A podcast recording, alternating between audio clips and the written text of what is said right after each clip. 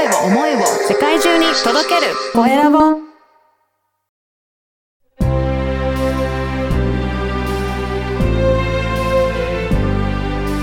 経営者の志こんにちは、コエラボの岡田です。今回は食育アドバイザーの鈴木ひろ子さんにお話を伺いたいと思います。鈴木さん、よろしくお願いします。よろしくお願いします。まずは自己紹介からお願いいたします。えー私は、えっと、食育、睡眠、よもぎとやっています。鈴木ひろ子と申します。よろしくお願いいたします。お願いします。鈴木さんはですね、えー総理大臣許可の認可の免許を持って、それで食育をされてる。なかなかこういった方いらっしゃらないというふうにお聞きしてるんですが、そうなんですかね？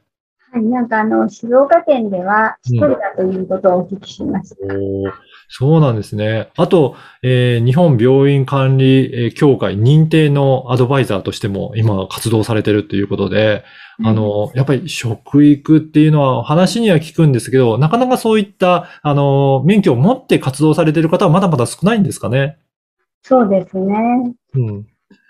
やっぱりそういった方たちと、あれですかね、あの、いろいろ情報量も違うと思うんですが、はい。例えば、その食に関して今回ちょっといろいろお話伺いたいんですが、今の方たちはどうですかねその食の知識の面においてはどういうふうに感じていらっしゃいますか？えー皆さん食育の免許持ってますよって、この間もちょっとあの、ズームでお話をしたんですけども、いやー、知らないことばっかりで、鈴木さんとお話ししたら、えーそんなこと大事なんだっていうことがいっぱいあるって言われて、うん。教えてくださいっていうことだったんですけど、はい。今、発酵食品、発酵食品とよく言われますけども、その発酵食品っていうのに関して、皆さん発酵食品って冷蔵庫入れませんかって言うとうん入れてるって言うじゃないですか。で、はい。発酵食品って冷蔵庫に30度以上になって入れる場合はいいんですけど、うんそれ前に入れると菌が死んじゃうんですよね。ああ、そうなんですね。そうです。だから市販されてるお味噌は大体菌を殺して、その発酵食品って言ってるもんですから、もうお味噌で私はもう比べてみて皆さんに見せてあげるんですけど、もう全然やっぱりもう違います。ああ、そっか。だから、もう発酵食品だったかもしれないけど、冷蔵庫に入れて菌が死んじゃってるから、その本当に生きている菌とはやっぱり味も違うってことなんですね。そうです。へえ。じゃあそれを本当に本物で口にしたとき皆さん全然違うっていう反応ですかね。います。全然食べた時全然違います。これが食の愛ですかって言われます。やっぱり愛情っていうのも大切なことなんですかね。そうです。私はもう本当にずっとこう、愛情、食に愛情。で、皆さんが本当に美味しかった、ありがとう。で、今、この、今のこの年まで、やっぱり食に愛っていうことで、皆さんにここまでさせていただきました。うん。これ、じゃあ、あの、昔からこういった食に対しては、すごく注意をされていらっしゃったんですかね？で、小学校の2年生ぐらいに、あの、自分の父が、やっぱりあの、無農薬のものを作ってくれて、その時にやっぱりウインナーとか、やっぱ卵のことに関しては、うんものすごくうるさかったんですよ。へえ。で、やっぱウインナーは絶対食べちゃダメだよとか、やっぱりもう本当にそういうポテトチップはダメだよとか、うん。もう本当によく言われて、よはいく喧嘩したこともありましたけども、はい。あの、父がよく言ったことは、もうどうでもいいじゃなくて、女だから、やっぱり結婚して子供を産むんだから、その時に食べたものが全部血液にもなるし、はい。体の中に入ってくんだから、それが全部今度自分の子供に行くんだから、その時にいい子供を産もうと思っても、やっぱ食べてるものがちゃんとしてないと、全部子供のとこに行くから、ここは気をつけた方がいいよって言われてるんだけど、なかなか親のことは聞き入れなくって、そはいしたらある日、18ぐらいの時に、70歳の社長さん、女社長が、はい。女の人と男と違って体が大事だよって言って言われた時に、改めてやっぱりあ、そうなんだ。やっぱり体って大事なんだなっていうことを、やっぱ若いからまだわからないけど、年いった時に、そこですごいやっぱり健康のことにいつも意識してる人と、やっぱり全然してない人では、年いった時にすごい差が出るよっていうことを私にその18の時に教えてくれたことを常に頭に置いていた。それが今なんですよ。そうなん、でも、まだ18ぐらいだと、すごく若くて健康的だと思うので、なかなかそういった先のことまでっていうよりも、なんか今美味しいもの食べたいなっていうふうな思いもあるのかなと思うんですが、それは、あれですか、気をつけていくことができたんですかね？うん、やっぱその時に、やっぱり自分で、やっぱり、あ、こういうものは食べちゃいけない。こういうものはやっぱ食べてもいいかなとか、やっぱ自分でそういうことを気にしながら、やっぱ作っときました。おそして今は、あれですかね、鈴木さんはやっぱり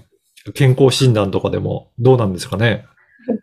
おかげさまで健康診断やっても、あの、その枠の中にはまりますそれじゃやっぱりあの、薬はまだ一つも飲んでないし、はい。サプリも飲んでないんです。もう食事と、あの、今、腸活、温活っていうのが一番大事なんで、それでなんとか元気で頑張ってます。はい。じゃあ本当にご自身で実体験として、やっぱり食べ物をやっぱりしっかりとしておくと、健康に対してもすごく有益なんだなっていうところはもう実感されてるわけですね。そうですね。うん。はい。特に、まあ、あの、食事の面では、どういったところを、まあ、最近の人たちはね、本当いろいろ美味しいものとかいろいろあると思うんですけど、特になんかこういったところを気をつけた方がいいよっていうようなことってありますかね？例えば、私が今一番気をつけていることは、もう本当に野菜なんかも、お米もそうだけど、農薬がものすごいかかってますよね。その農薬を全部自分で抜くものがあるもんですから、それで抜いたりして、もう本当にもう綺麗な形にしてご飯を炊いてみたりとか、もう本当にトマトだと、今のトマトって甘みが全然、本当の皆さん、本当のトマトの味って知らないと思うん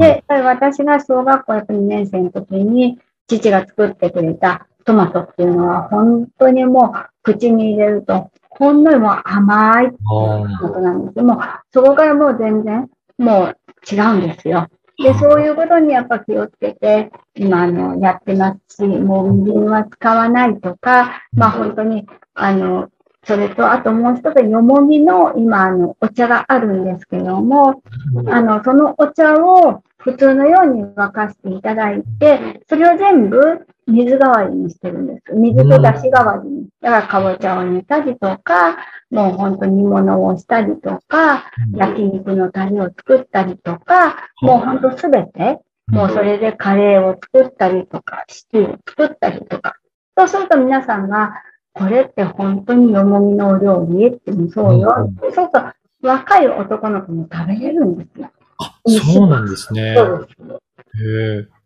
いやーやっぱり本当食は大切ですね。あと、まあ、そういったお米とか、調味料とか、やっぱりお塩とか、そういった味噌とかっていうお話もありましたが、やっぱりそういった調味料もすごく大切になってくるんですか？ね。そうですよね。本当にあの、私も知らなかったんですけど、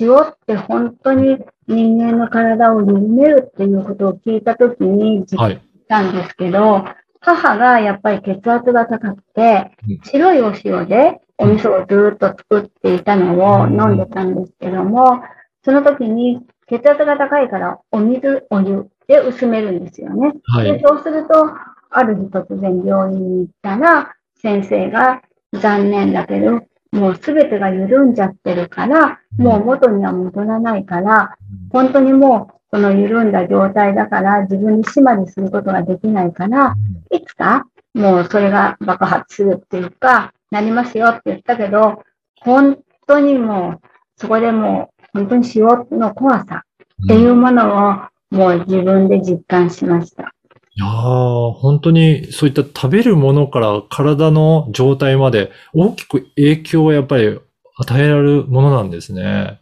うん。で、まあ今のね、若い子でも色が白いけど、ある日突然色が黒くなっちゃった方いるけど、それは体が冷えてると、やっぱそういう風にもなるし、だから食べ物っていうのはうん、本当に大事だと思うし、今若い方に言ってあげるのは、うん10年前に何を食べてたか自分でよく考えてみなっていうことを今言うんですよ。はいそう。すると、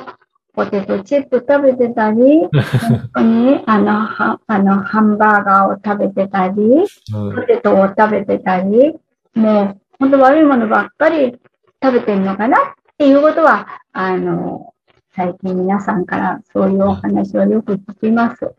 あの、やっぱりその10年前、だからいあの、つい昨日とか、あの、1週間前とかでなくて、やっぱり10年間のその積み重ねが体にもやっぱり出てくるから、うんあの、すぐに出てくるものじゃないので、やっぱりなかなか、あの、気づきにくい部分もあるんですね。うん、うん。ですよね。うん。でやっぱそこはもう自分でちゃんと意識してもらって、今、33、32、35ぐらいの方がものすごい来るんですけども、うもうなんか、最近、20代の時はすんごい元気だったんだよっていうの。だけど、30代になったら、いろんなとこがいっぱい出てきたけどって言うから、うん。じゃあ10年前何食べてたどうしてたはい、はい。言うんです。だから、もうそういうことをね、全部振り返って、ちゃんと食べ物、大事なんだよっていうことを最近には教えてます。そうなんですね。あとね、先ほどもちょっとお伺いしたと打ち合わせの時にお伺いした時に、金さん銀さんからもいろいろ学んだことがあるっていうふうに、はい、はいお、お伺いしたんですけど、これどういったことがあるんですか？金さん、銀さんは、あの、年とともに何がなくなるか知ってるって言ったら、唾液がなくなるんだよっていうことを教えてくれたんですよね。その時に、だから食事には必ずさつまいもがついてるんで。で、さつまいもっていうのは、うん唾液を作ってくれるもんですから、はあ。毎日さつまいもを口にする人は、年を取っても唾液ってなくならないんです。はあ。いや、これも知らないですね、普通の人はなかなか。そうですよね。うん。あ、じゃあ、そういった本当一つ一つの食に対して、しっかり気をつけることによって、本当年を取ってから、いかに健康でいられるかっていうところが、すごく大きく影響されていくっていうことなんですね。そうですね。本当に若い時は、うん本当にわからないし、うんまあ、いろんなことが無我夢中っていう感じですけど、やっぱりもうそこが50代、60代になった時っはて、い。大きく変わります。なるほど。いやー、ちょっといろいろまだまだお話をお伺いしたいので、ぜひ後半でもですね、えーちょっといろいろ続きのインタビューをさせていただきたいと思います。また、あの、次回もよろしくお願いします。よろしくお願いいたします。